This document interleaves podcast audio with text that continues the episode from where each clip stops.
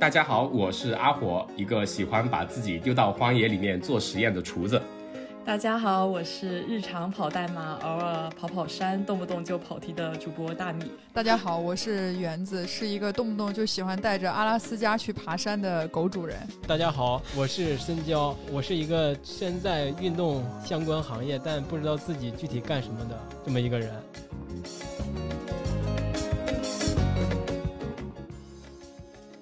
当你真的面对一推开门就是大海，每一天就是在海里也不用说那么多话的这种，是不是因为这种反差性的生活啊，就让我对这种环境、这种户外就特别的向往？是这么不爱工作吗？其实不是不爱工作，是不爱看得到头的生活。户外带给我的那种自由的感觉，或者说比较开阔自己的视野，能让你短暂的逃离现阶段的生活，是我比较喜欢的。哎，我我自从进了这个行业之后，我也去过那么多山里啊、城市啊、国家呀，可能都是因为带着一些工作的责任，或者是带着一些工作要要过去跑。我真的，我下去之后十分钟我就上来了。我下到底下之后，我什么都看不见，全是土。我真的不夸张，我连一个鱼都没看到。我去看到就有当地特色的美食，肯定是一个让你通过比赛了解这个地方的很好的一个一个点。它是因为没有文化支撑，造成那种吸引力。只能通过一些一些手段嘛，不断丰富补给或者怎么样的一些手段。我当时去跑完那个巴黎马拉松，当时有一个工作就是安排我要去采访那个戴恩，但是我到了他家之后，我就发现戴恩能有现在的成绩，跟他就是这个生活的这个状态，跟他这个氛围有很大的关系。就大家的生活水平都提高了，那物质文明上来了，精神文明建设就需要抓一抓嘛。那那大家就去户外走一走啊，玩一玩啊。如果他选择在一些这种呃社交媒体去表达自己观点的时候，可能特别强观点的输出的，还是相对于来说，我觉得要少一点。游行就更不可能了，对吧？这就更不用想了，这就完全更不可能会有了。其实有时候并不是呃那些老外有多爱运动，是因为他们真的没有别的 别的项目可以玩了。哪像国内什么去 K 歌啊、烤串啊，大半夜你都还可以，晚上一点钟你还可以打车回家。这边就是到了晚上 天黑了就各种。这就是对户外最好的凡尔赛的回答，有没有？我实在是没有地方去了，我只能去户外了，我没有那个什么。他即便调到最大音量，也听不到我们在说什么。他忍了好几期之后跟我说：“你不用在意那些那些设备清晰度怎么样，你声音要大嘛。”哎，我 开车的那个司机肯定在骂你啊！兄弟，能不能停下来？我们早点下班不好吗？大哥一路开一路骂。谁跟你说我去澳洲是跟他一起去的？对呀，靠！这为什么我自动带路了呢？哎，对啊，你你为什么还好呀？好呀！借此机会吧。真的是要澄清一下，园子他妈催他也催的比较紧。我我跟他就是纯粹的工作伙伴关系。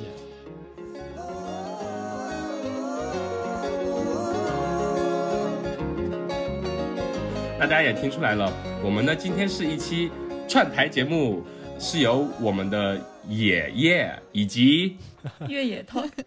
对我们是越野 talk，这是一期呃酝酿已久的串台节目。我记得原子还想了一个 slogan，对吗？我当时写的是越 talk 越野，因为我们都有一个野嘛，然后还有一个那个夜，所以我说我们的 slogan 是可以把它越 talk 越夜，对，越 talk 越夜，这个音音要发成夜，不能是野。对，挺好。哎，这个我觉得可以啊，越 talk 越夜，不错不错。你一说完一股东东北口音呢？你们听我的东北口音浓吗？明显吗？还好啊，很标准的普通话，比起我们两个江浙人要好很多。你们太善良了。你们两个的声音倒是适合出现在播客中。一般都是我在叨逼叨比较多，大米就是 一般不怎么说话，偶尔说两句这样。已经有粉丝跟我们说，大米能不能多说说话？是不是你不让他说话呀？对对，他说两句就被我摁住了。一下就能看出他们俩的关系不像咱们俩的关系，就你们应该是相互很和谐的一你们是互相谦让的一个和谐状态，我们就是互相对喷、互相呛的一个对立状态。对，那我们要不然就先简单来讲一讲我们两个台彼此对有台的一些印象好了。好，那我就来先讲一讲越野 Talk 对爷爷的印象。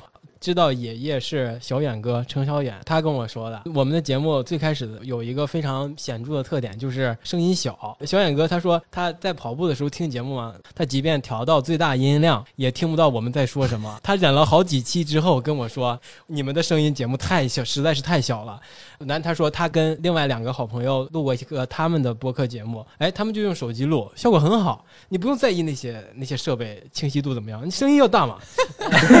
哎，我那他跟我推荐了就是你你们那个博客嘛，我就去搜搜了他那一期啊，我觉得嗯对，那个就是我入坑你们节目的第一期节目吧。后来在网上搜嘛，搜竞品，我以为我们是独一无二聊越野、聊聊聊运动的。对，当时感受到了，对，你知道后背一阵凉。毕竟那么小众，对吧？就是是的，是的。播客又那么小众，这个行业或者这个项运动又那么小众，我以为我们就是很仅有的一个呢。我去网上搜嘛，就搜到了爷爷，搜到了你们跟小明聊的那期。不过那期我没有听，我但是我知道了爷爷。呃，这两个印象重合在一起之后呢，我觉我觉得我真正特别喜欢你们的节目，还是那期聊冰川的那一期。对，那个我也就是因为那个嘉宾聊的纪录片啊和全球变暖啊，都是我个人非常感兴趣的话题，所以我就听进去了啊。给我的印象就是，你们两个肯定都是很好的一个倾听者和引导者。对，这就是我对爷爷的一个认识的一个过程吧。不知道园子有什么要补充的吗？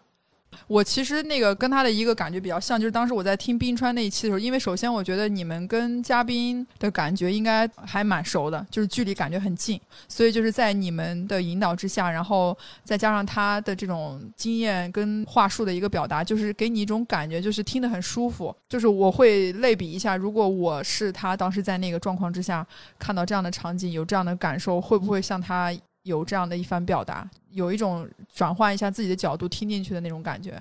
但是给我印象比较深的其实是张诺亚这一期，因为我们也做了诺亚的那个嘛。但是我是在做完之后，你们正好上线，然后我去听了你们那期节目。我们两个节目最大的共特点就是我们其实都是在围绕呃户外或者围绕运动去做一些这种相关的音频的一些节目内容。但是就是从选题的那个角度来说，就是还是有很多自己的特点的。可能是因为你们的关系，我听诺亚那一期的感觉啊，就是像一个朋友在家里，然后三个人再去聊一些最近的一些状况，包括他的一些很简短的一些心路历程的那种感觉，让我又从另外一个角度了解到了这个人。我所以，我对那一期印象会比较深一点。对，就是因为撞题了嘛，撞撞题了，所以印象深。嗯嗯呃，那我来讲一下对越野 talk 的初印象吧。其实最开始也是一样，也是远神在我们节目做了一段时间之后，远神推了一个节目过来。嘿，火哥，你看这有类似的一档节目，你可以参考一下。我说，哎，真的有做一样的节目。一开始看这个名字，我就跟大米说，还好我们当时取名字好像取了歪了一点。后来一直有看你们的公众号，然后有你们听你们的一些上线的节目，就觉得首先第一感觉是哇，好专业，你们邀请的嘉宾都好厉害，这也是最开始的印象。后来有听节目的话，就觉得你们做的那些节目比我们最开始做的那些都要质量高很多。因为我们最开始完全就是没有大纲，也不做后期的剪辑，纯粹就是用那个 Anchor 一个电话 call 过去，全程录下来，不剪一刀。然后听你们的时候，你们每一期的音乐背景的选择，包括嘉宾，还有自己有一些比如远程录的时候做一些剪辑，内容都做得很好。在印象比较深的是，请了马爷过来分享的一个气候变化对于一些户外运动啊，或者说他们自己见闻的一些影响，我就觉得就是你们的调性其实跟我们的一些选题选择有很类似，会比较注重说不是说纯粹的只是分享一些运动，分享一些。纯粹的户外带给你的，或者一些运动带给你的快感，更多的可能也会聚焦到一些比较深远的一些社会议题上面来。我就觉得这个跟我们其实是很契合的。嗯，这也是我的感觉，就是一个是觉得你们的文案，就你们的文案做的特别用心，包括那个公众号那么大工程量转成文字版，我是我感觉我们是没有那个精力。还有就是我会觉得我们更像嘉宾输出型的播客，就是靠嘉宾撑起来的一个播客。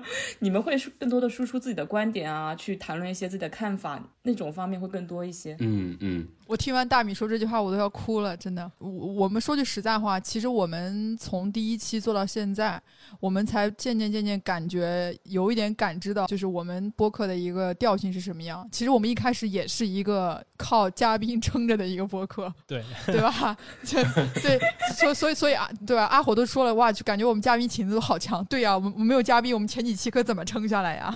嗯然后后来来就慢慢慢慢，我们定的就是每逢一就是没有嘉宾，就只有我们两个人。我我们可能是呃就是不希望自己就完全靠嘉宾，通过他的输出或者他的故事来撑起一个节目。当然，我不不是觉得这样不好或者怎么样的，我觉得这样也很好。你能找到好的嘉宾，表达很好，故事很精彩，当然是个好节目。但但是我们希望起码吧，就是在这个播客里有我们自己的声音和表达，就是这样。我对文案是我，文案是我，图片是我毕竟，BGM 也是我。现你看到没有？我是文字们已经开工作者始我们开始内讧了，已经啊。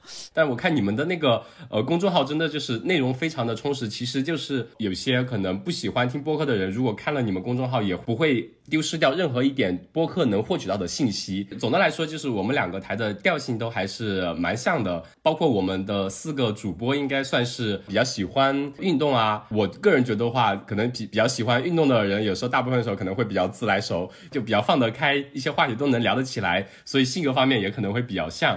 我觉得你忘了讲一个很关键的一点啊，就是我们俩是 couple，、然后原子和深交并不是，哦，对，这是一个 非一定要澄清的一点，已经有很多人误会了。大米，我特别爱你，我特别感谢你。我刚才在心想，哎，那天我们明明在群里说好这个话题要在这一期节目要把它着重聊一下，难道是把这个给我放在了片尾吗？终于，一定要放在片头，终于或，或者是剪剪到最开头播十遍那种。借此机会吧，真的是要澄清一下，呃园子他妈催他也催的比较紧。我我跟他就是纯粹的工作伙伴关系，我不知道是不是因为我们之间可能有一种这样工作上的这种默契啊、可能会让大家觉得我们是一对 couple，但是完完全全不是。不像大米和阿火。对啊，你们俩就是明显听出来就感觉很和谐。谢谢要要不是谢谢。couple，大米肯定抢话了，对吧？好的，那我们其实呢，在计划串台这个节目这一集之外呢，还单独说了要以之后想邀请园子来作为我们一期特邀嘉宾。那到时候我们会把园子这座宝藏展现给大家。一定要请他聊一聊，真的真的真的。对，潜台词是园子妈妈的顾虑的问题上，对对对对对。你们知道吗？深交在对面喝了一口水，然后一个劲儿的狂点头，我就有一种感觉，就像我妈坐在对面一样，你知道，就觉得 哎呀，太感谢这就是这这个这两这两位主播了，太不容易了。好的，那呃，在商业互吹之后呢，我们还严肃认真的来聊一聊主题。之前在选题的时候呢，有在说我们要聊一聊什么。那因为我们都是比较注重户外运动这一块，越野啊、跑步呀，以及其他一些相相关的一些议题。呃，那我们说就来围绕着我们共同的主题来聊一聊。那么首先，像刚开始我说的，我们四个都是比较喜欢玩户外运动的，要不我们就从自身出发，来简短的可以介绍一下我们自己当时是怎么入坑户外运动这个圈子的呢？要不我们从宝藏园子开始吧。啊，那行，那行行行 我想自我想抛砖引玉一下，被人拦住了，那让园子开始吧。你是不是有点尴尬？嗯，就略略对对，微有有点尴尬是吧？没事儿啊。我第一次入坑，因为刚我我在看到这个题目之前，我就在想，我这个入户外的坑应该先从马拉松开始。要说我第一次跑马拉松，应该是二零一三年的四月份，这是当时入坑。就是算第一次跑步的一个一个赛事，起因呢，就是因为那个时候我刚刚进到易跑网工作，那一三年的时候，易跑网应该跑步很久的人应该会知道这家公司，就最早做什么跑步的这种一家互联网的体育公司。然后当时我们那是我们第一次算是就是带着一些跑友去国外参加一个马拉松，然后第一场就是首尔马拉松。本来呢我是完完全全就没打算去去跑的，当时的老板也参加这场比赛，我就无意中听到了他们进行了一场就是这种赌博一样的行为，就是在猜我会不会受他们这个刺激去参加这场马拉松，他们在猜我会不会完赛。当时他们压的，我也不知道他们压了多少钱。然后 我老板当时就说了一句：“我跟你说，他绝对不可能，他跑下这场比赛，我就送他一块手表。”然后我当时就无意中听见了这句话，我也不知道我脑袋是哪根筋不对了。我那一天就跑完了这场马拉松，我截止目前我都记得那个成绩是五小时三十六分。对，然后这个就是算是我第一次入坑这个这个马拉松这个行业，呃，马拉松这个比赛吧，我觉得这也算是入坑户外的一个起因吧。入坑之后就一发不可收拾了，对吗？入坑之后就在这个这个行业里面就一发不可收拾，然后马拉松也一直在跑，然后成绩一直是保持在五到六个小时稳定的发挥，从来没有突破过。嗯嗯，对，然后后来就发现好像跑公路有点不太适合我，这个速度这时间去山里挺好的。阿火，你 PB 是多少？全马吗？我其实就跑过一次，那时候那时候是三小时四十三吧，好像。大米呢？我是四零零，挺很严肃跑者呀啊！我我我完全懂他问这句话的意思。所以深交哥你呢？我呀，我我觉得我感觉我从来没有入过户外这个坑吧，我自己认为啊，呃，我我最开始是其实是一个键盘跑者嘛，就很早之前就靠嘴巴跑。很早之前不就是开始写就是跟越野跑相关的东西，然后就是因为写的东西认识了就是这个行业里边的不少人，就是别人就叫我过去一起工作了，就也就是进了这个行业了。我不不知道是因为这种就这种起点就认识这个运动或者是认识户外的这个起点的原因吧，就让我总觉得自己跟户外所谓户外入坑就就不是基于爱好的那种东西，就是哎，我我自从进了这个行业之后，我也去过那么多山里啊、城市啊、国家呀，可能都是因为带着一些工作的责任，或者是带着一些工作要要过去跑的。就是我从来就没没有太太有太多的心情来纯粹享受这个东西。我也要跑一场比赛，是为了能感受这项运动，来更好的工作啊，或者是我需要在那个赛场之上看到更多的人。跟他们聊天，了解这场比赛，就是就是肯都不是为了纯粹是因为爱好或者是喜欢，就就是因为工作的作为起因，所以我一直以来可能有有这么一个隔阂吧，或者是出离的感觉，对对于户外这个这个事儿。当然了，有那么几个瞬间，确实是我跑步会很累的情况下，我总会低着头跑，我也不在乎周围的风景是什么样子的。我走着走着，我可能就累了，我就直起腰来，眼神往前一飘。啊，有这么一片开阔的地儿，远处有什么山峦起伏啊，或者是在城市的上空俯视一个城市，就有这种这种感觉或者风景，会让我觉得哇，这就可能是户外越野跑或者是在户外运动对我个人来说最大的魅力点啊，就是可能是在这儿。这这算是入坑吗？就反正我这是比较比较一个矛盾的心态啊，一直带着一个出离的心，但是也偶尔能感受到它的魅力，大概就是这样。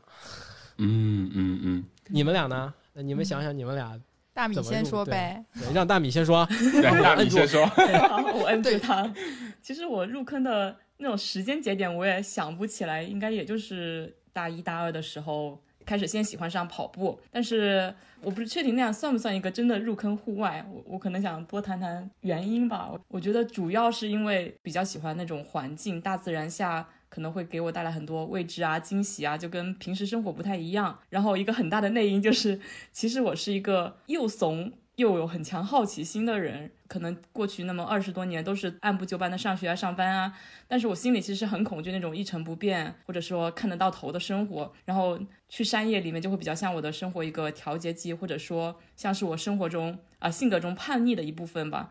又有一个矛盾点就是，我虽然想叛逆，但是我不敢像比如说像诺亚那样。彻底改变我的生活方式，就变成一个流浪山野的人，呃，或者说以此为生，去户外运动，像像一个，嗯，怎么说，像个调节剂一样的，可以把我心里的猛兽放出来溜一溜，我就会觉得在山里那个自己是才是我自己最想成为的自己。其实大米他有这么一个剖析的过程，我其实能佐证一些，是为什么呢？就是我是在他之后才开始入的坑，因为他大一大二开始跑的时候，我还不认识他，他大三大四的时候我认识他了，我才我才知道他哦。这个女孩子跑步好厉害啊！她还健身，那我也得开始运动一下。我之前是从来没有开始运动，才开始慢慢的从家门口的五公里开始跑，开始去参加一些跑团的活动，想让自己能运动起来，能 fit 起来，才能匹配得上她给我的那种印象。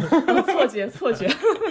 后来有有一次是应该是第一次，我们那个跑团有去参加一个这边的一个越野的系列赛，它是在这边大洋路，就在墨尔本一个很比较有名的自驾的那条海岸线上。他那个就是我人生中的第一场呃越野跑吧，甚至不是马拉松，才十五公里。然后那次我就觉得，最开始都是在城市里跑，那次第一次去到山野里之后，就其实像深交哥提到那样，我因为第一次跑山野，爬坡的时候特别累，低着头跑跑跑。但是它那个海岸线那条线呢，是你在一个灌木丛，当你跑到某个尽头的时候，在一个海边的拐角，突然出现在你面前的是一片那种大海的样子。我就很累的时候，低着头低着头，一抬头，突然拐角处就看到了一整片空旷的那个海域。突然就感觉整个人都被视野都被打开了，突然就整个人都放松开来了，那种感觉我就觉得是特别特别特别舒服的啊。那时候其实已经认识大米有一段时间了，我心里就有个想法，以后一定要把他追到手，然后带他过来跟他一起看这种风景啊。因为我知道他喜欢跑的话，应该也是肯定会喜欢这种越野的。后来就开始跟有蛮多朋友一起在这边的一个叫芒砀山嘛，山里头一起跑。就会发现有蛮多的 trail，每次在里头跑的时候，可能是会比较自由的那种状态吧。因为之前在这边读博的时候做科研啊，有时候其实周中压力挺大的。去山里的时候，就是完全可以不管工作也好，学习的这些压力，在山里头能放飞自我。还有我能佐证大米的一点就是，他说能喜欢把心里的猛兽放出来遛一遛。每次就是他一下坡，我就看不到他人，我只能拿个摄像机啊，或者是那种狗扑在他后面捕捉他的身影，然后导致现在呢，基本上他说他有好奇心，这个绝对是真的。每次一有什么比赛放出来，他就说：“哎，我能去跑这个吗？我能去跑那个吗？我能跑这个四十吗？我能跑那个五十吗？”我只能看看他说：“我说，嗯，行吧，你去吧，我去给你做 crew。” 就是如果归根到底的话，就是我觉得。户外带给我的那种自由的感觉，或者说比较开阔自己的视野，能让你短暂的逃离现阶段的生活，是我比较喜欢的。同时，我觉得另外一个点是因为大米喜欢，所以我也喜欢。所 所以你自认为是已经 过分了，过分了，撒狗粮受不了了是吗？对啊。这这是真的，就是在我们圈子里的那些朋友，他其实都知道我为什么开始跑步，为什么开始减肥，都是这个原因。知道啦，嗯，知道啦，知道了，我们完完全全 get 到，就这这这盆狗粮吃的特别好，真的特别开心。我的我的，我开始接下来都闭嘴。我觉得我是不是太自卑了？就是我觉得我认识太多大神了，我就导致我不好意思说自己已经入坑。我觉得我还是个门外汉，所以我也找不到我入坑的节点。哎，其其实我刚听你们。讲完之后，感觉好像我这个也不算完完全全的入坑，因为我我也有点是被工作驱使去要做，就是要要进入户外去做这件事情。但是我觉得我真正说到不了说发自内心喜欢他，就是我真的能理解他，并且我能理解这些人在这些在就是当他在这个运动或者在户外当中，他的情绪跟他的那个状态是什么样的时候，其实还真的是说通过就是越来越多的就是比赛。啊，尤其是就是国内跟国外不一样的比赛场景，你去看到这些运动员的状态，包括这些赛事的这些志愿者，或者是一些很简单的就观众啊等等，他们这些给你的这些，就是最直接的这些反馈，就让我真的感受到说，其实户外还是很值得我们去入坑去感受它的。就是那个跟我们正常在就是社会当中或生活当中的那种交流是是不一样的。我想有一点是，比如说两位其实都是在这个行业工作，比如说你们去到一些地方，甚至自己参加比赛的时候，尤其是你们在起点或者终点看到那些跑者冲线的那一刹那的那种表现、那种情绪，应该是会被他们那种情绪所感染的吧？应该。我就就还是那个嘛，我就是我我站的角度不一样，我很难被就是普通人或者是就是大家完赛的那种喜悦所打动的，真的，我靠，这样说会不会被骂呀？我但会，对啊，就我觉得会是一种比较理性的一种角度去观看这场比赛本身，这样子你不不用往回找补 对，就我我可能在在其中在终点，尤其是终点那个能感受到大家的完赛的喜悦。并没有那么强烈，即便是我自己跑完了比赛，我可能都没有那么的开心，不会因为我完成了一个比赛会会特别开心。真的，我真的是这样的人。我我跟他完全相反，我在终点的时候，我是个没有感情的人。我我不知道，这也不能用男女性别这样去区分吧。但是我是觉得，我跟他确实是完全相反。就是我在起跑的那一瞬间，跟在终点的时候，就是看到别人冲线的那个状况，其实我还是很就很激动的。我我我有一个记忆非常深的一件事情，我估计深交可能都不一定记得，就是我们俩。有一次去参加过一场越野赛，那个啊，你记得是吗？好，对，那那个那个越野赛是第一届 Sky Running 的一个比赛，当时是在稻城亚丁啊，那那个也是我第一次，就是我第一次去一个就是高海拔的地方。然后我当时下了飞机之后呢，就我因为我们那时候是一个媒体团，就有有一些老师就已经有一些高反的反应了，就主要就集中在说他那个嘴唇会变成紫色嘛。就明显他呼吸也会比较慢，然后当时我们下了飞机之后接我组委会接我们的人就已经准备好了那个就是氧气瓶，可以便携式的那种，就已经有人开始吸啊吸氧啊什么。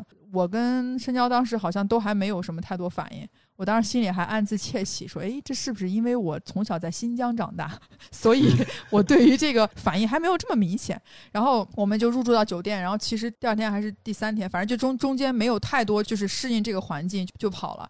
然后我们都跑的是那个二十九公里，我是在第二十八公里的时候被关门了，因为当时我已经出现了高反，但是我并不知道那一路我跟深交我们两个人都是一起跑的。然后到二十八公里的时候呢，还是那个就是旁边的那些就医疗救护人员跟我说。就说你的嘴巴已经变紫了，但那个时候我已经呼吸有点有点难受，但是就觉得可能是因为累喘，因为一直在爬坡嘛。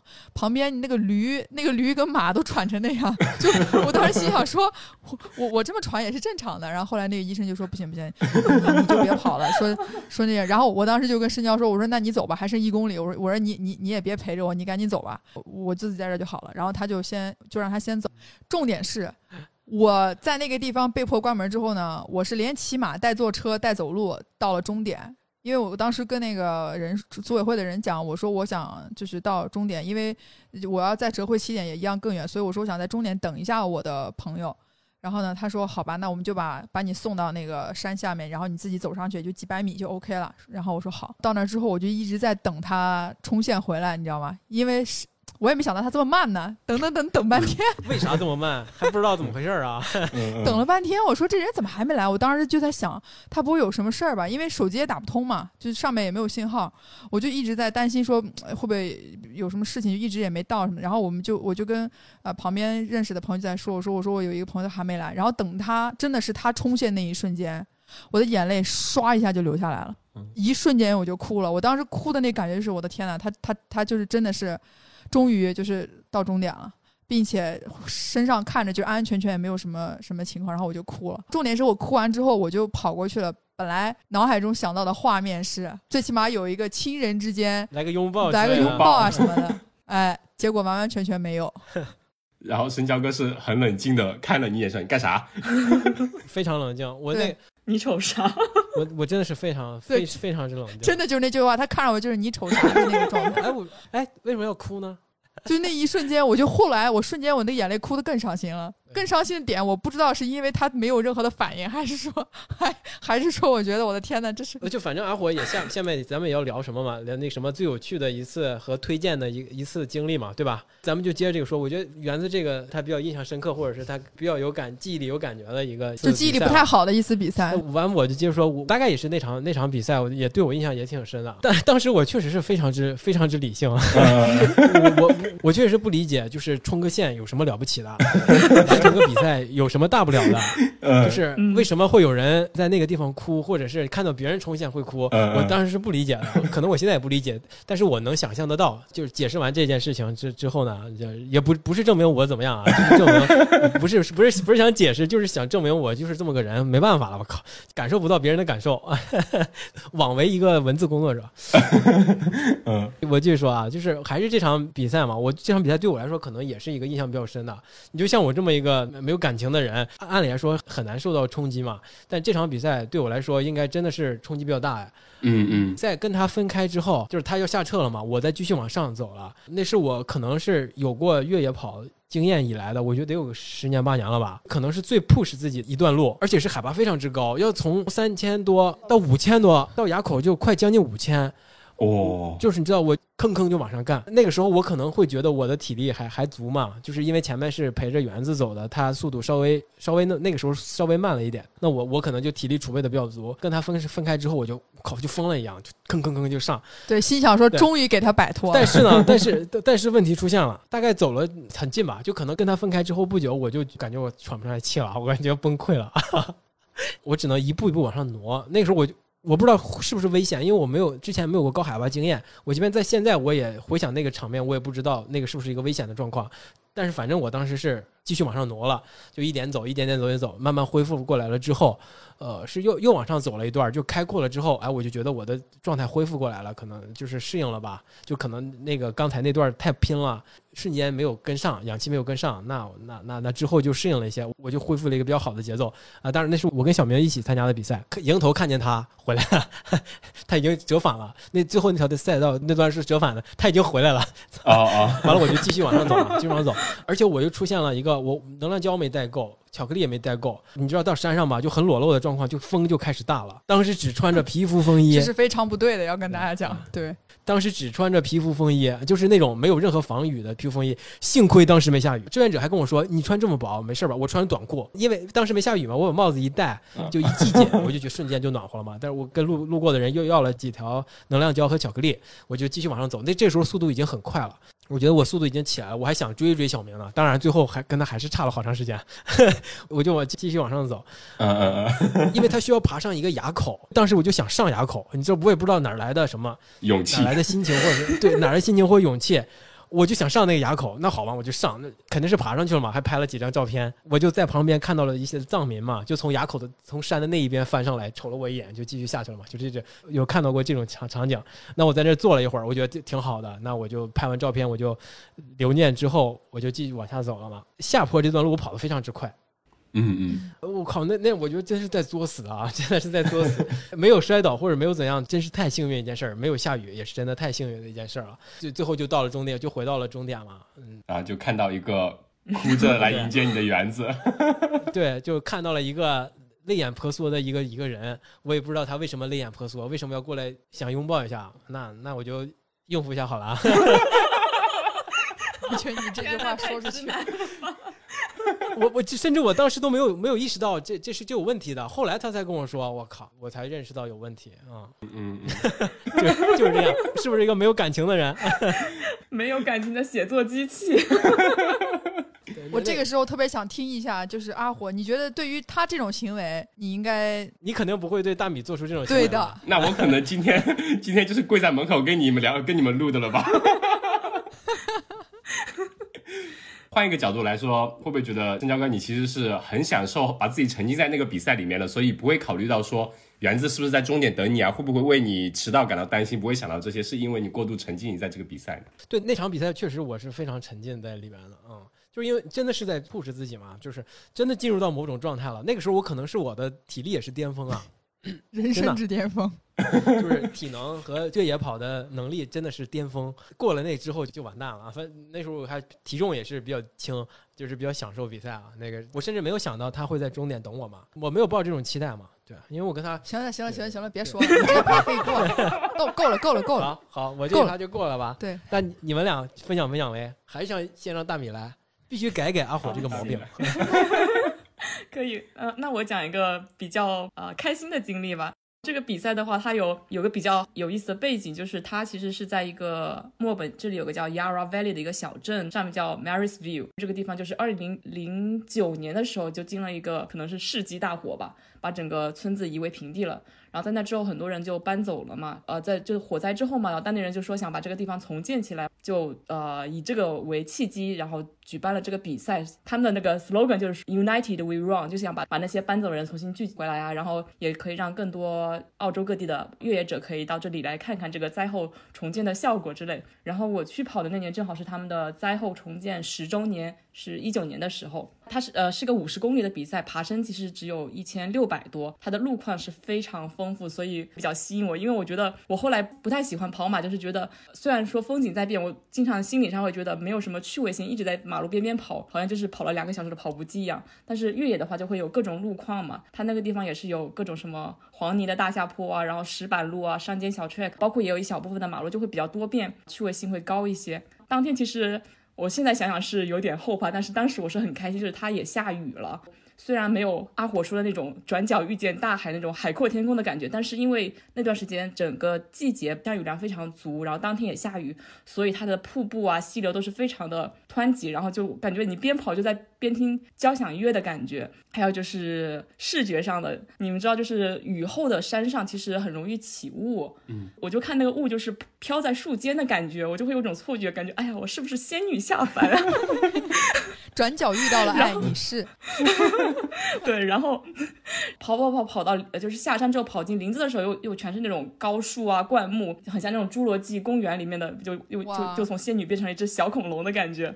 还有个事情让我觉得这个比赛我印象非常深刻的，就是因为我当时跑了年龄组第一哎（括号那个年龄组只有我一个人 ），嗯厉害了。那你当时拿到第一，有没有还是还挺激动的？我挺激动的呀。但是后来发现年龄组只有我一个人，就算了吧。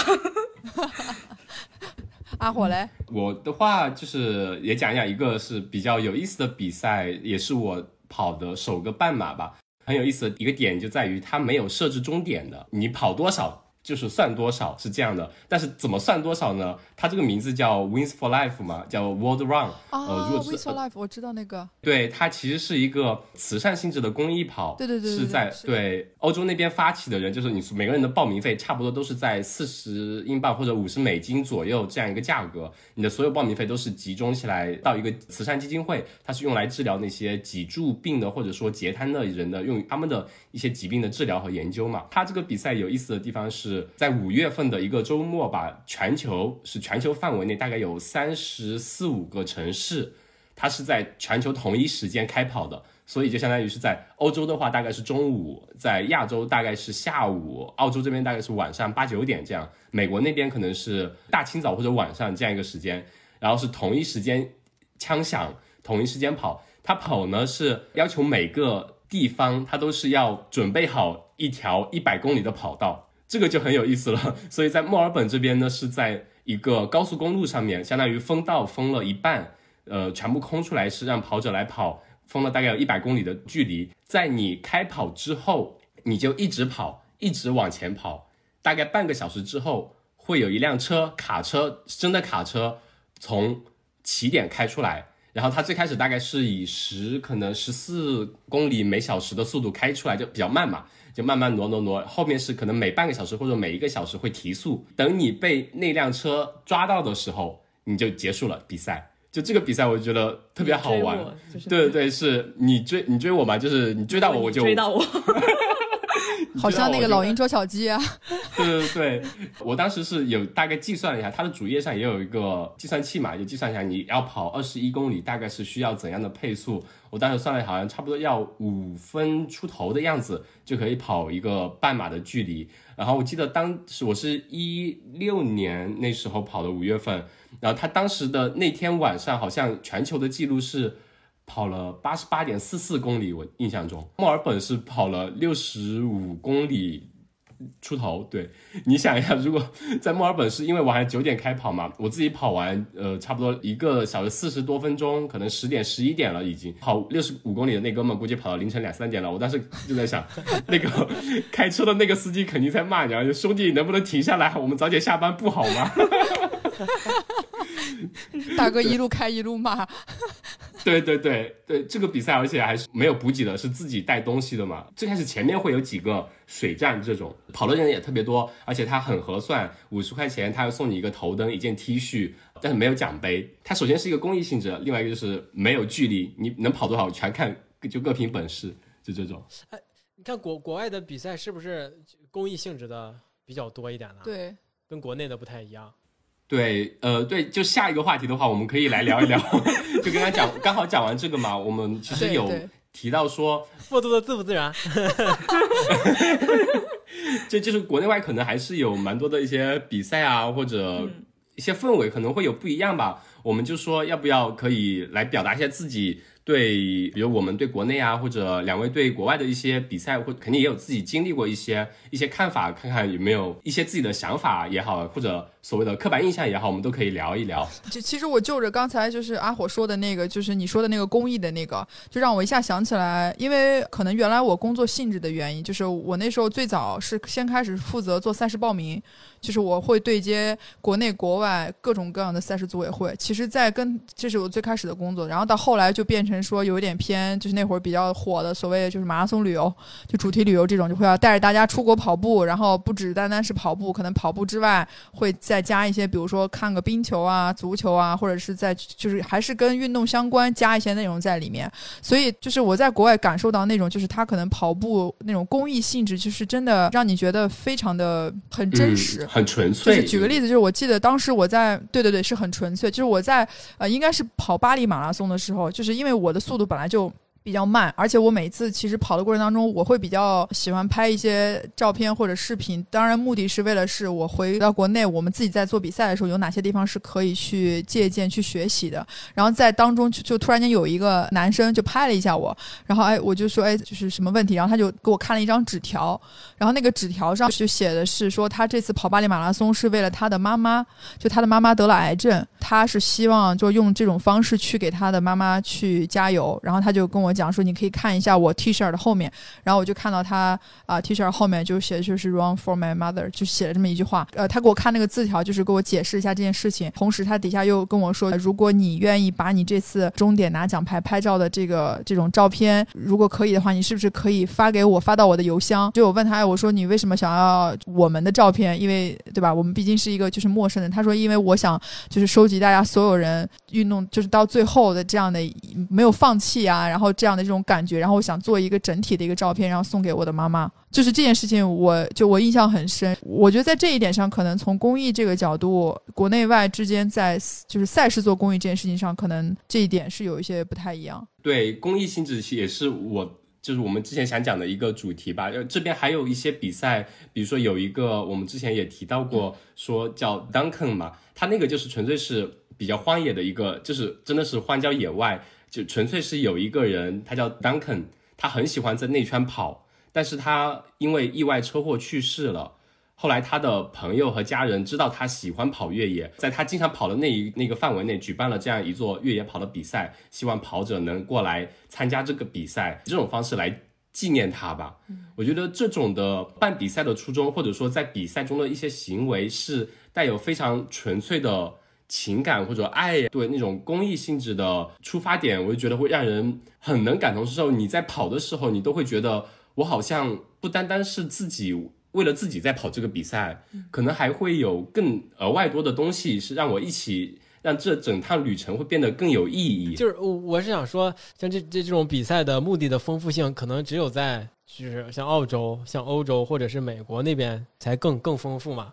我去过马来西亚跑过一个百公里的比赛，我觉得那个马来西亚的那个氛围啊，可能要跟国内更原始的一 一点，你知道吗？比国内更原始一点，就是他们的赛事总监肯就是谁，就是个人跑过一次 UTMB，就在当他的老家或者是某一个很偏僻的一个地儿。就马来西亚那边就很偏僻的一个地儿，找一个风景很好的或者有风景特色、当地政府又支持的，就会办一场比赛，吃的也很好，呃，去也邀请全世界各地开放报名，就像像这种啊，我觉得跟跟国内的没什么区别啊。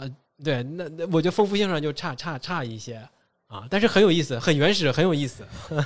但是你看，像日本呢，我我也去日本跑过马拉松嘛。我相信日本有有很多就是 local 的，就是非常本地的那些一些小比赛，可能更有意思啊。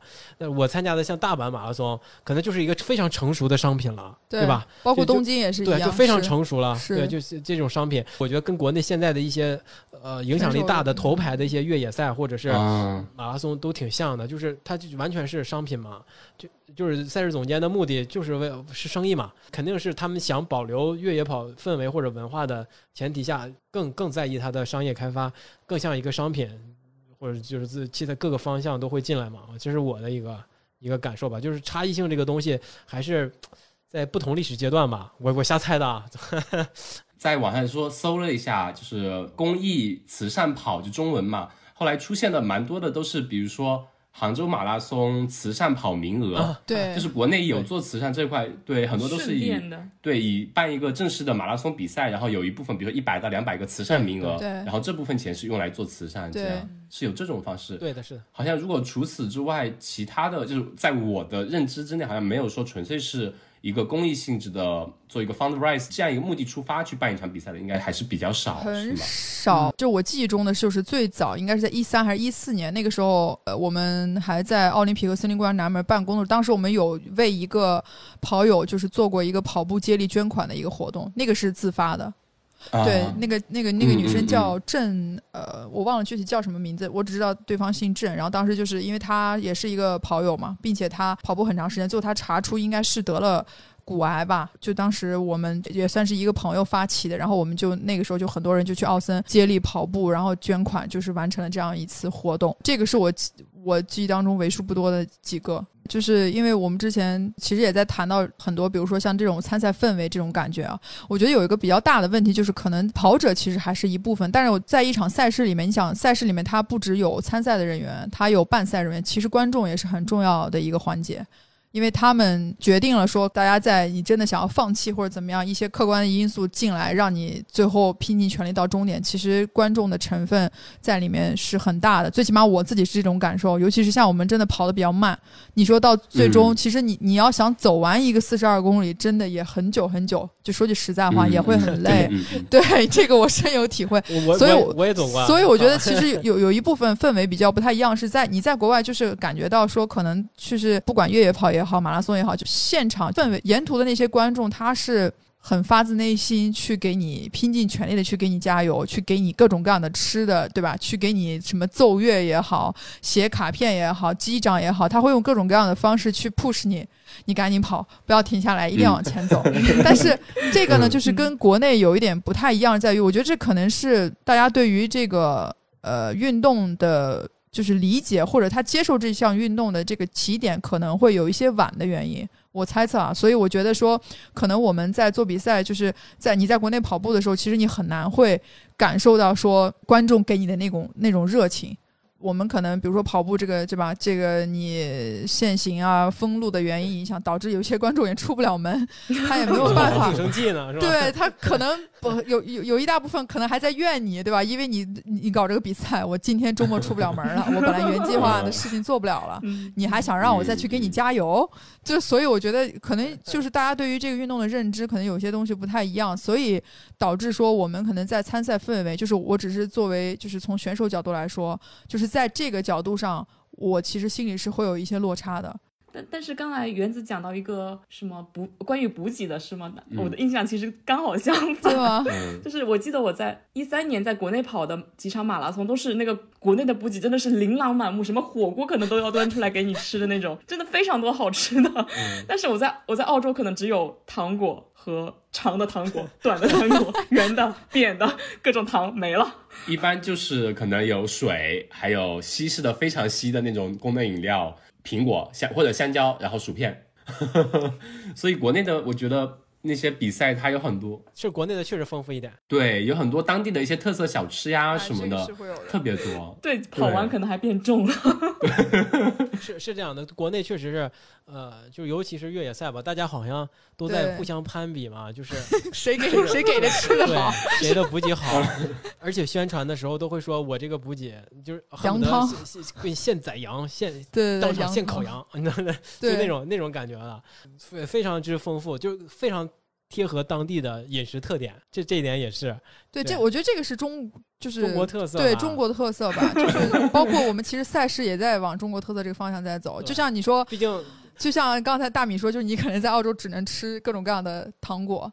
但是可能隔到这边，比如说你在城，就是真的是去你去参加个巴图鲁，我这好几个站都是羊汤，各种东北东北各种各样的小吃连一串儿这种。对对，就是我觉得这个可能也是我们就是慢慢慢慢摸索出来的一个自己的一个一个一个一个特点一个风格。对对，就是以以前我还觉得这样可能是不够严肃，对，并不是一个好的现象，因为对吧？它是因为没有文化支撑造成那种吸引力。只能通过一些一些手段嘛，不断丰富补给或者怎么样的一些手段。其实这些东西吃了，甚至并不一定对一个跑者会，他他的消化负担可能会大嘛，对吧？有些非常油的、脂肪非常多的。并不一定好，但是我觉得现在我可能这个会改观了，你懂懂吧？就是因为它，它它毕竟是一个一个比赛，但服务的是大众嘛，大众跑者补给丰富是好事儿，尤其是大家都摸索出来一条路，往哪条路走了嘛，就是开发本地特色嘛。就你看，像说的，就巴图鲁那边会有羊羊肉汤，因为就是东北嘛，口外嘛，它可能羊肉就好呀。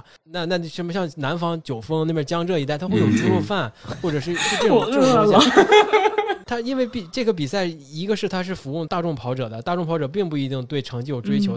吃，我觉得可能是真的是一一个很大的诉求嘛，吃的好一点，就口味丰富一点，对他来说完赛或者是享受这个比赛有一个更多的享受的点。另外一个呢，就是毕竟是在本地发生的比赛，除了风景之外，还有什么能跟本地产生连接呢？适合玩的，有当地特色的美食，肯定是一个让你通过比赛了解这个地方的很好的一个一个点。所以我现在印象改变了。呃，其实还有一个，我觉得国内比这边好很多，就是国内各种赛事的文创周边做的特别让我就是星星眼的那种，像那个柴谷糖丝，还有我们朋友他们做一个雁荡四间，嗯他那个纪念品啊什么放出来，我简直是对对对。我靠，我能不能高价买一套啊？我能不能不跑买一套？像澳洲的比赛的话，就是除了奖牌，其他的东西都是像那种义乌批发的，而且是那种最偏僻、最烂的店里面做的东西，不仅就是没有创意，甚至你可以发现不同的比赛拿出来的东西都是一样的，换了个 logo 就好了。同一个进货商，对，同一家亚马逊店。我觉得这个可能是马拉松跟越野赛不一样的，就是呃，国外的马拉松的文创，我觉得做的还挺好的。嗯，就比如说像那个大家都知道什么六大满贯嘛，哦对吧？那个的奖牌对非常有纪念意义。对嗯对，包括他的那些周边做的都很好，就恨不得你从头到脚一套他都给你做完了，连杯子什么那些东西、冰箱贴这些我全都买过。因为因为后来我我们就是发现说，其实像你刚刚提到柴谷唐斯，我觉得他是一个在目前在中国就是越野跑里面这一块，我觉得各个方面其实都做的是真的非常好。就他已经把它当做一个对品牌，他是在做一个自己的这样的品牌。但是呃，一开始其实我那时候还在想说，可能最早能做出这种文创的应该是马拉松，因为马拉松人够多嘛。他如果把所有城市类城市的所有的东西都融入到这个里面，其实他是很好去做一个文创的。但反而其实这一块儿，呃，我觉得现在其实做的还不是那么的好。国内马拉松这里，对，可如果跟越野赛比的话，嗯，但是刚刚大米说的这个，可能估计是国外做越野赛也是比较纯粹，对我就是做个比赛就好了。对对我干嘛搞得那么复杂？的确，刚刚讲的比较几个点，可能最主要的可能还是呃，我觉得可能国外的这种，比如说跑步的比赛啊，它历史可能相对久一点，就一直是这样呃延承下来的这样一套体系，就大家可能已经接受了这种氛围，包括园子提到的说观众的或者说市民的接受度，它因为长期存在，就觉得就是这样子啊，这是我们一个当地的特色活动啊，大家都喜欢，平时没事就出门跑一跑啊，所以都挺接受的，也很支持。那在国内，我觉得可能呃跑马也好，有越野也好，都是近五到十年，甚至还更短的时间内发展起来的一个市场，可能是从最开始的比较难听点是嗯比较蛮荒的一个市场，到现在可能比较蓬勃的市场，包括其实很多当地的政府可能都会想说开发当地的，比如说旅游也好呀，什么类似的举办一些比赛，能做成一种可能对于政府官员来来说是一种政绩的这样一个东西。当然，很多游客啊、参赛的跑者过来也能提升一下当地的一个经济收入水平嘛。这个我觉得也是可以理解的。在这么一段时间内，或比较相对短的一段时间内，能发展出一个比较有自己特色的吧，应该说是。呃，其实刚刚原子提到那个旅游马拉松，也有国内一些城市之间的一些旅游马拉松。你如果是我特意飞过去跑一个比赛，你就给我一个水、薯片或者香蕉，那我肯定不舒服，对吧？你如果是旅游马拉松，对你来跑的时候还能享受那么多吃的，其实呃是一个非常好的一种补充吧，我觉得应该是。就可能两个市场肯定也是有它自己的一个发展规律所导致的一个现状。再说回一点的话，也是最近就前段时间发生的那个，可能是我们越野跑圈的一个大家都很悲痛的一件事情。那个可能也有当地一部分组织者的一部分的责任，我们不不不是说具体去讨论是谁的责任，但是肯定也会有说可能发展的太快，导致各个方面的配套没有完全的跟上，也是有一部分原因的吧。哦，我就说就是不同的是呃两个国家可能国内外的对，可能跟它的文化呀，跟它的底蕴有关系。其实我刚刚一听，我就觉得澳洲的这边比赛可能虽然历史悠久，但它的文化底蕴可能真的会比较浅吧？可能是啊，是吗？哦，这个就是我的刻板印象嘞。我觉得国外的越野赛就是因为历史久嘛，它可能会沉淀一些，呃，这历因为历史久，它就会有参加的人，是的，我的刻板又是跨也是这样。又是跨什么的嘛，又是跨时代的，那肯定会有一些故事凝结在这个比赛周围，那肯定文化上就有一定积累啊。这是我的刻板印象。我觉得，如果如果是国外的一些比赛，应该会有一些文化上应该是强项吧，所以它才那么有吸引力。即便是没有奖牌很烂，也也会有吸引力，是这样吗？嗯，我觉得，因为我自己本身参加的可能这边的比赛没有那么多，但是如果说时间维度的话，肯定还是蛮长的。比如说墨尔本马拉松，它有好像是十年俱乐部，或者说三十年俱乐部，因为它已经办了真的很长很长时间了。就是你参加过三十次马拉松，你就可以进这个俱乐部。就这方面时间维度来说是可以的。但是比如说我刚刚说的那种文化底蕴，你打个比方说，我去东北，我吃的一趟一条的那种吃的也是包含在整个 package 里面，也是一种文化底蕴的体现。那如果在澳洲这边的话，如果吃算进来的话，它其实就是没有什么太特别的东西给我感觉。就我自己参加这样一场比赛的话，可能跑下来，当地群众提供的热情是一种。能让我真正体会到马拉松，就说这场比赛这个地方的这场比赛带给我特别不一样的地方，我个人觉得我没有体会到。哦，原来是这样，我靠，这这真的是我想象不一样对。对。哎，那那阿火跟大米，你们对国内这些就是国内户外这边有没有一些刻板印象？呃，我说的话，第一个就是报名很难报，是不是？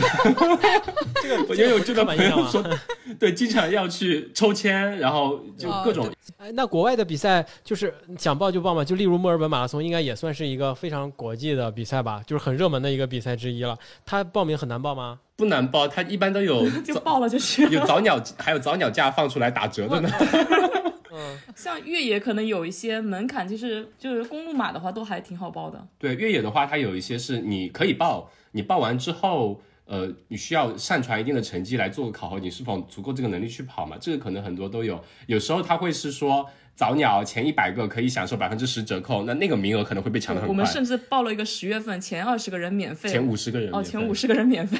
对 哇塞，我的天，我靠，真的是人太多。对，就是国国内呢，就像你说的，确实是难报，非常有名的更难报嘛，什么北京马拉松、上海马拉松，那你，真的是越野赛也是一样。我报了很多年，可能到现在都没有跑过上海马拉松。对，就事实证明它确实很难报啊、嗯。但是有一些比赛呢，但是有些比赛呢，但是有一些比赛吧，但是有有，但是有些 你要说啥？到底我给忘了。你别说了，你让阿火说吧。你又忘了说，阿火说。不好意思，我打我打我打断你了。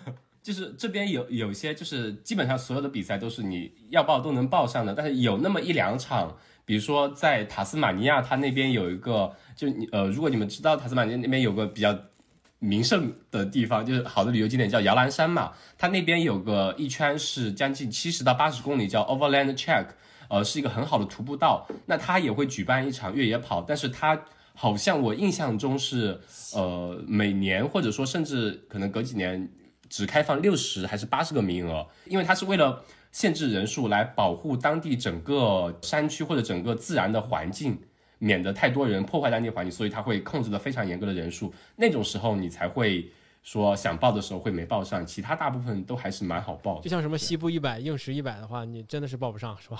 几百个人的比赛，就是因为国家公园的保护嘛，对吧？对真的是报不上。明白了，这还是确实是不一样。殿堂级的比赛可能还是相对有点难，比如说 UTMB 啊、UTMF 这些，不仅要分，还要最后去抽签，。是这样。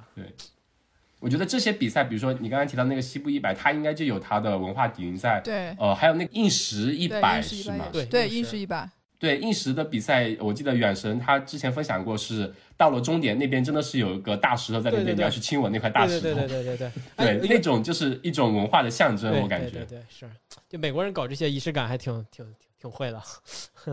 对对对，可能也是没有其他太多的东西可以做了吧。你们除了觉得报名难，还有其他别的刻板印象吗？有一个，我觉得现在其实在我身上还存在，就是我感觉对户外这个污名化挺严重。我我一说我要去户外干嘛干嘛，我妈或者我亲戚都会说吃饱了撑着，花钱找罪受。这句话太太常听见了。对，现在大家可能印象还是觉得，可能这些都是有钱有闲了才会去干的事情。干嘛对办公室躺着不好吗？什么睡着不好吗？为什么要去去去搞东搞西呢？嗯，在国内是不是有钱了，你去哪儿玩玩不好吗？为什么要花钱找罪受？是确实是有这个概念。就被人怀疑有自虐倾向，花钱找罪受。对，但是我在我在这边听到的比较少，一可能是因为大家呃很多外国人就是从小就是那种喜欢去山里找找罪受的人，或者就是我我跟这样的人群离得比较远，我就听不到那样的声音，我就觉得我现在我这几年就没听到这样的批批评了。嗯，对，还还有一点是说，户外是中产阶级的广场舞，有这种说法吗？有吧？就这几年，呃，因为户外可能整个氛围对不同的运动在国内都比较兴起，有没有说大家对户外的这种评价，觉得哦，是不是有钱人才去玩的？是，就是因为之前有一篇文章说马拉松是什么中产阶级的广场舞吧，是有过这么一篇文章。那应该就是移到户外上，应该也是有这种说法的。那我个人的觉得，就是因为也都是像玩户外的，可能也集中在起码是省会及以上城市吧。对吧？就是那那大家的生活水平都提高了，那物质文明上来了，精神文明建设就需要抓一抓嘛。那那大家就去户外走一走啊，玩一玩啊，是是有这个，其实我觉得是自然而然发生的事情。你把它说成是广场舞，我不知道他他当初那个表达，把它当成广场舞是是一个是有贬低的意思吗？我如果有贬低的意思的话，我觉得就是没这个必要了。但是确实是有。对，现在上啊，因为我觉得可能呃，的确有一些户外运动，它是需要有一定的装备基础，你要有钱，然后要有时间，呃，要去买一定的装备，然后有些户外运动，比如说徒步也好，你可能要安排个两三天甚至更长的时间去完成一条步道。那对于我们现阶段的大部分人来说，可能你在工作日不太理解，对吧？对，九九六已经很够折腾了，哪有那么多时间去花在？户外这样子，对，都在抖音上看人云云户外，对云云钓鱼，最近看邓刚老师钓鱼很上瘾，我也在看天元邓刚，对对对，涨粉非常快啊！我靠，那你们对就是海外的一些其他的户外文化有什么其他的刻板印象吗？有，还有个印刻一个印象是大家的环保意识都很强吗？提这个问题的原因是之前跟欧阳凯聊，他说。美国嘛，起码民调显示，并不是所有的人都认为环境保护是必须的嘛。我就会产生这个问题。那像澳洲呢？澳洲是大家的环保理念，起码玩户外的人的环保理念都会非常的。他刚才他刚才其实就想问说，关于环保理念这一块，是不是我们两边其实差的还蛮多的？因为那个我们上次采访那个欧阳凯的时候，欧阳凯说，其实在美国并不是。就是那么多人对于环保这个这件事情，好像就是特别的在意，或者一根一直有这个精精神上一直有这么一个顶在这，哎，我一定要注意环保，一定要怎么样？这种情况在澳洲会不会也是这样？还是说大家都还是挺节制的，还是挺注意保护环境的？我觉得我我有两个方面，一个是我在澳洲见到了特别多那种极端，怎么说？极端环保主义者。对，极端环保主义者就是会游行。但是大部分跑者来说，我觉得就是。举手之劳的事情都会做吧？对，我觉得，但是就是这个可能跟有一个点，不好意思，我又把大米摁下去了，我又把大米摁下去了，就是，就有一个可能比较类似的比喻是，国内很多人都说，人家国外人过马路都从来不闯红灯的，这都都有啊，很正常。这边很多老外反而就是看到没有车直接就跑过去了，蛮正常的。然后关于环保这个的话，可能对于普通人来说。就我们该干嘛干嘛，也有看到有些不讲素质的，也就是随便丢垃圾也会啊，吸个烟头随便就往地上丢啦。本来是在公共场合不能抽烟，他们也就随便抽啊。呃，就这是我觉得对于普罗大众来说，可能没有说体现出很强的那种自我约束或者对他人的约束的一种环保意识吧。但是会有蛮多的组织。呃，像大米刚刚说的那些环保主义者，或者说素食主义者，他们也觉得你吃素会对整个气候变化是会有一定影响的。那他们会去呃宣扬自己的这种理念，比如说周末会有一个团体，他们会在市中心的火车站门口的一个大广场上面拿个大喇叭在那边宣讲，或者说在市中心某个大商场的二楼挂了很多动物惨死的，或者说吃肉食的一些不好的东西的一些宣讲牌。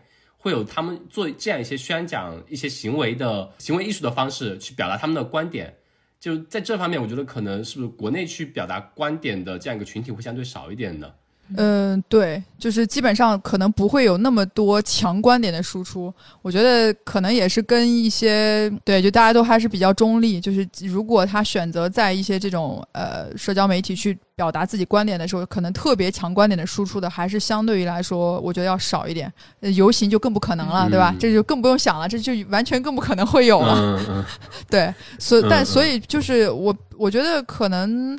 更多大家还是以自己把自己先管好吧，就是更多就比如说从自己身边的一些小事情，或者是比如说我自己跑步的这个很小的一个 group 里面，我们先有一个先达成一样的共识，然后我们在做一些什么样的东西的时候，最起码我们自己先把自己先做好，然后慢慢慢慢再去哎去影响一些其他加入我们的人呀。我们我觉得可能国内这种程度的渗透可能会更多一点。那那我们再讲讲，还是回到户外。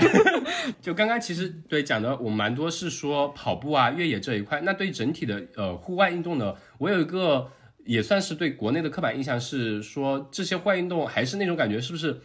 对于大部分人来说，是不是比较难接触到？你告诉我说带我去冲浪，我说啊，冲浪那个运动离我好遥远，或者说 kayak 那是个什么东西啊？滑桨板，你能去能去哪里滑？或者说骑马，我天，那不是高端玩家吗？怎么我感觉我不太行啊？会是那种一种想法。然后我来到这边之后，其实最开始分享了说去第一场越野比赛那天，我们是一群人，那天早上先去海边划了个呃 kayak，第二天才去跑了那个比赛。后来这边发现周围好多那种马场啊，好像都可以去接触到这种户外的东西。你如果去海边那边有好多那种教练会可以说教你冲浪啊，或者风板呃风筝冲浪啊，或者桨板啊，有蛮多就感觉就在身边，你想去出门就能玩到。会有这样一种刻板印象的存在，就国内还是会是这样一种现状吗？我觉得好像还是啊，不同的户外运动可能隔阂还挺多的。就是现在也有人尝试嘛，尝试就是越野赛，呃，就是搞一个嘉年华之类的，就把其他的户外运动啊也都放进来，这也是一个趋势。但是现在可能。就是做这种尝试的还不是特别多，因为我跟你之前的感觉一样，我对国内也有这个刻板印象，我也觉得户外运动或者是冲浪啊、桨板啊，就多样化的东西，我们还是比较少的。对，嗯，对。就是我说会不会跟那个城市规划或者是人口的密度有关？就是澳洲因为国土大，但是人少嘛，人口密度比较小，就是怎么说？我觉得城其实城市化程度是没有国内那么高的。然后那些什么州立公园、国家公园都是离我们非常近，就是很轻松就可以到那些地方，然后就开始这运动，不会像说国内先坐个火车，再去个山区，再怎么怎么样的，就会感觉很周折，难度就有点大。对的，你像在在北京，比如说你住在东边，你想去爬个香山，你得先开车开个不堵车的情况下，先开个一个半小时到那儿。就不堵车哟，然后才是还才才只是香山。你要再想去远一点的山，我我周末带我们家狗去了一趟白石山，开车往返七个小时。哇！我已经我就我开回去三个半，回来三个半。这个路上重点是它没有任何的堵车。嗯，还是在我才到达一个对呃已经出了北京，在河北了。但是理论上来说，如果这样的成本，你说你去爬个山，其实我觉得在国外应该就已经 出到更空旷的那种地方了。对，就我觉得这个刻板印象，我同意刚才就是大米说的那个。就是可能跟人口啊，包括就是对对它的城市规划有很大的关系。提到这个的话，就澳洲这边的，虽然说它的国土面积也相对比较大嘛，但是它其实人口都是集中在沿海几个城市，墨尔本啊、悉尼啊、布里斯班、凯恩斯、珀斯它都是沿海的城市，内陆可能都是比较荒的地方。人口集中在这边的话，你可能往内陆开几个小时就会有山，那你往旁边一走，可能就是水。可能对于水上运动啊，或者山上的一些户外的运动，户外资源也相对丰富一点，可能就接触的。会简单一点，还有一种是可能人的社交方式也是好多户外的，有时候跟朋友约就会说，哎，周末我们去哪个公园啊，然后可以去一起去跑个步啊，遛个狗。对，其实有时候并不是呃那些老外有多爱运动，是因为他们真的没有别的别的项目可以玩了，哪像国内什么去 K 歌啊、烤串啊，大半夜你都还可以。晚上一点钟你还可以打车回家，这边就是到了晚上天黑了就各种。这就是对户外最好的凡尔赛的回答，有没有？我实在是没有地方去了，我只能去户外了，我没有那个什么。我我我刚才对刚才那个在在大米说那个就城市规划什么那些，我我其实突然间想到，就是因为我比较喜欢潜水，所以呢，去年那一年对吧？就疫情这个情况，我们根本没有办法出去，然后我就一直就是很痒，就在想到底有。国内有有哪一些地方潜点是可以下去看不到塑料袋、看不到垃圾，是能看到鱼的？但其实能让你选的地方几乎没有，真的是几乎没有。因为我清楚的记得，就是我刚开始喜欢潜水的时候，有一次我去三亚，当时因为三亚马拉松，然后当时马拉松结束之后呢，我就想说，哎，因为三亚也有大大小小的这种潜店呀，什么潜点也有那么几个，我就当时去感受了一次。我真的，我下去之后十分钟我就上来了。我下到底下之后，我什么都看不见，全是土。我真的不夸张，我连一个鱼都没看到。我去看到就是满地的那种垃圾跟一次性的他们呃浮潜的那些咬嘴那些东西，就是你想去捡，你是捡不完的。你那个垃圾是根本不是说就几个那种，所以当时就给我的感觉触动触动就很大。冲浪现在在国内比较火嘛，然后三亚现在又变成一个呃冲浪人就经常会去的地方，就是有一些所谓什么网红打卡点呀什么那些。我其实有时候有一点点担心，是说不知道这种现象之后啊，这个地方又会变成一个什么什什么样子？变成下一个大理？对，你你不过你你你现在言论很危险，我跟你讲。哦哦哦，是吗？这这容易被上纲上线啊。对，不没有我 我我真的就有一种感觉，就是说，因为我有看，我们其实有一个话题是想说，哎，就是我们描述一下，比如说你理想的一个户外生活什么样。我真的其实很认真的想过这个问题，因为我在就是疫情之前，我我大概每一年都会有半个月的时间去去潜水。我一九年比较喜欢去的一个地方就是图兰本，巴厘岛嘛，离我们也比较近，我们坐飞机去也比较方便。然后就是如果我们说价钱呀。包括前点来说，就也还 OK，所以我在那边待那一个半月的时候，那种感觉真的是就有一种想法，就是想把我的狗和我的家里人接到这边来。我也想在这里就是开一个，就是供自己跟真的喜欢潜水的人来潜的这样的一个地方就好了。真的就有一种那样的感觉，就是我不知道这是不是跟就是你每一天每一天都在城市里工作，面对着这些高楼大厦，天天去跟人聊工作的这种。就是这种环境太多，所以当你真的面对一推开门就是大海，每一天就是在海里也不用说那么多话的这种，是不是因为这种反差性的生活啊，就让我对这种环境、这种户外就特别的向往？我觉得是，就跟我刚开始讲的那个我为什么喜欢户外的那个内因是很一致的，就是因为我太按部就班了，就需要一个这样的。变成一个信念的东西吧，就说我完成这些工作，我还有机会去体验那样的生活。可能你说那种理想生活也是我想去要的，就是我可以不用去完成我现在一些所谓的本职工作，我就可以完全沉浸在那样的生活里面，像开着房车啊，带着猫猫狗狗啊，然后到处跑啊。就不带着我你们现在已经离他越来越近了。哎，重点来了，重点来了啊！重点来了，大米这重点来了啊！好了，潜意识里没有你。哎，对，计划里并没有阿火。带着猫猫狗狗，那个狗狗就是他。不，刚刚大米说开着房车，这房车不得有人开呀？对啊，有司机啊，对吧？嗯嗯，的确，这边是这么不，是这么不爱工作吗？其实不是不爱工作，是不爱看得到头的生活。明白？嗯，这个回答特别对。对对对，是这样的。对，阿火刚才想要说什么？呃。阿火忘了，你也 有。那么我们对呃，其实刚刚有聊了蛮多，就两地户外的差异性嘛。就两位，如果对这方面还有没有补充？如果没有的话，我们可以就讲下一个。我们不是已经目到下一个对，就那个理想生活嘛。刚刚园子也跟我们分享了他的理想生活。那深交哥呢？你的理想生活是什么样子的呢？哎，我真的发现我可能真的是很爱越野跑哎！你让我总结理想的户外生活，我觉得就是 K 天王 K 林那样的生活啊，就是就是住在山脚下，跟家人有有跟孩子、宠物出门就可以上山，山下就有操场，就山上有雪，有各种各样的路况，呃，海拔也够高，呃，也有海拔低的地方，就是。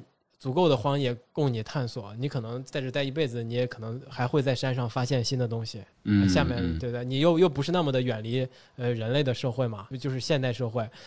就这可能是我的一个理想生活。说着说着，我可能真的是挺喜欢越野跑的。我还真的想过去搬到门头沟呢。搬到门头沟，门头沟因为在南南面嘛，对，南面离山比较近。哎，你你刚才说这个让我想起，我有一年，我当时去跑完那个巴黎马拉松，当时有一个工作就是安排我要去采访那个戴恩。就因为戴恩不是也在法国嘛，对，拜在拜访那个庄主。当时他们家真的超级远，就如果在北京这个说，他应该就是在北京的郊区的那种。嗯，就是我真的是打车打了一百二十欧才到他们家，你知道这是多么昂贵的一个打车费。但是我到了他家之后，我就发现。大约能有现在的成绩，跟他就是这个生活的这个状态，跟他这个氛围有很大的关系。就他带我去看了他们家的那个，就是种植的那个葡萄的那个葡萄地。他不是每一年都会跟他太太，然后包括他一些朋友一起会去自己去摘葡萄，就不太会去说选择像我们这边可能雇个工人啊这种。然后摘完之后，然后专门有那种机器去去酿那个酒。对，就那种感觉让你觉得就是像深交说那种，就是哎。这家里就有庄园，家里就有天天练练上坡下坡的地方，你知道，就那种感觉。我我我是不是忘说以什么为生了？我都没想过这事儿。对，人家以这个为生。对，人家能酿酒啊！我靠，Klin，Klin 有粉丝啊，是吧？对对。哎，那两位，如果以后比如说远大的目标就是靠这个播客已经可以维生了，那有没有两两两家人一起搬到某个地方隐居山林，专门做播客营生，然后就可以开始幸福的生活？我们的播客是什么？是我们给了自己一个定位，就是我们提供的内容能能让现代都市人享更好的享受现代社会的一个。都市生活 是不是很很远大？所以我们必须在城市中，没有生活怎么行？哎，你这个答案你并没有跟我商量过呀！我这这我怎么不知道你有这个说法呢？说法。哦哦哦哦哦，偷偷说一下，敌台出现分歧，好消息。哎，没声音了，Hello，打起来了吗打起？来了。哎，你们俩说啊，我想听听大米的。大米这次里面有没有阿火？好，开着房车，带着猫猫狗狗火火到处跑。我的话，其实大米去哪里就去哪里就好了，当司机当厨子就可以了。哇其实我们是，呃，圣诞节我们出去玩嘛，有一次，然后是住的那个民宿 Airbnb，那时候呢住在是一对年纪比较大的 couple，他们之前呢其实是在哦墨尔本的当一个高中老师的，呃，是那个木工老师，呃木工手手工老师。啊、对，劳技课那种老师，他后来退休了之后嘛，两个人就跑到了算是一个景点的一个偏远小镇吧，在那边包了一块小地，圈养了大概有两只草泥马，还有两只牛，还有两只驴哦，呃，还有一只骡子，白骡子，还有两，只羊，哇，嗯。然后他们每天呢，就是没有什么什么太多事情，有两把一个牛棚改造成了一个 Airbnb，很神奇。收集那些老物件，比如说很老的冲浪板、很老的路牌啊，这些东西挂满了仓库，你过去就可以住那边，然后就带你看看这些他养的小动物。那个老大爷还很有意思，他还收购了一节就退役的那种绿皮火车，然后把它改造成了里面有一个两个双人间，好像还有餐厅这样子。嗯，对，就放在那里也当 Airbnb，每天就是跟那个老太太喂喂这些小动物啊，然后跟房客来聊聊天啊，这种生活我就觉得很惬意，很舒服。他家地好大呀，还能放得下一节火车皮，我天，好厉害！对，那个就是就一小一小节，好像也也可能十几二十米长吧，哦可能最多。没有我觉得你们俩也可以哎，我好期待去澳洲的时候可以住你家的 Airbnb 啊，啊，不想住我的房车？没问题，就是得请你的火火，可能要移一下位置了。把猫猫狗狗火火赶出去。猫猫狗狗可以带，火火就不要带了。那我就带着生姜哥去跑山好了。呀谁跟你说我去澳洲是跟他一起去的？我靠，这这这我自动带入了哎，对啊，你你你为什么还好呀 好呀？你说你说这这这这整半天是不是？明明是要什么的，嗨，你这搞得又跟哎 我的我的，那我不是预想着咱们咱们两个台以后可以有一个线下面对面的，比如说再一次录制嘛，对吧哎可以可？以，当然好，对。嗯，就继续刚才阿火说的那个，我希望我们两个节目真的就是会一直坚持的做下去，嗯，然后继续热爱这个户外，嗯，嗯，然后热爱自己喜欢的这个运动。我觉得保持这一份热情，非常棒越来越，好。升 价值。对，完美 ending。嗯行，嗯我们这是一一次在轻松愉快的氛围下的聊天，对，开心。特别开心，真的非常开心。我其实很感恩，就是我们去年选择做这个。就是做这个播客，因为真的让我们收获非常非常多。我们其实嗯也很希望说，上我们节目的嘉宾也好，或者我们的听众也好，我们也希望说，我们的节目能给他带来很多很多他想要的一些东西。我觉得这个就是嗯我们的价值所在了。哎，还还有啊，还对，还有啥？还还有，当然是为更好的享受现代都市生活呀。我真的达成一致了吗？这个对我我真的特别想说这成一致，这话我从来没跟他达成一致，我就一直看着他，我心想说你还要说出什么啊？真的果然他又说出这么一句话，好吧？非常非常伟大，真的成成强行达成一致。对对对，我觉得因为真的播客认识好多朋友，包括认识我们的对爷对爷，我觉得好开心啊、耶耶，可以。断了，看来不是真心的。Hello，哎呀，笑到腹肌疼。我刚才说了最关键那句话，是不是没听见？对对，我现在所以你们不是真心的，是不是已经拔插头了，拉闸了？没有，我刚才说就是我我我们以下一次一定要邀请你们 这个 couple 来做我们的又拉嘉宾闸了，真的给我们沾沾喜气。好的，听到了沾沾喜气中间的省略。那那我们今天就就先到这儿，好的，谢谢，超开心，笑得拜拜腹肌疼。拜拜。拜拜。特别开心，特别开心。野夜是一档由阿火和大米邀请我们热爱户外运动的朋友来和我们分享他们关于户外运动的一些有意思的事儿。欢迎大家在小宇宙、QQ 音乐、汽水、喜马拉雅、网易云音乐、Spotify 上给我们留言评论，也欢迎各位给我们的微博以及公众号投稿，来和我们一起分享你的一切关于户外运动的有意思的故事。谢谢。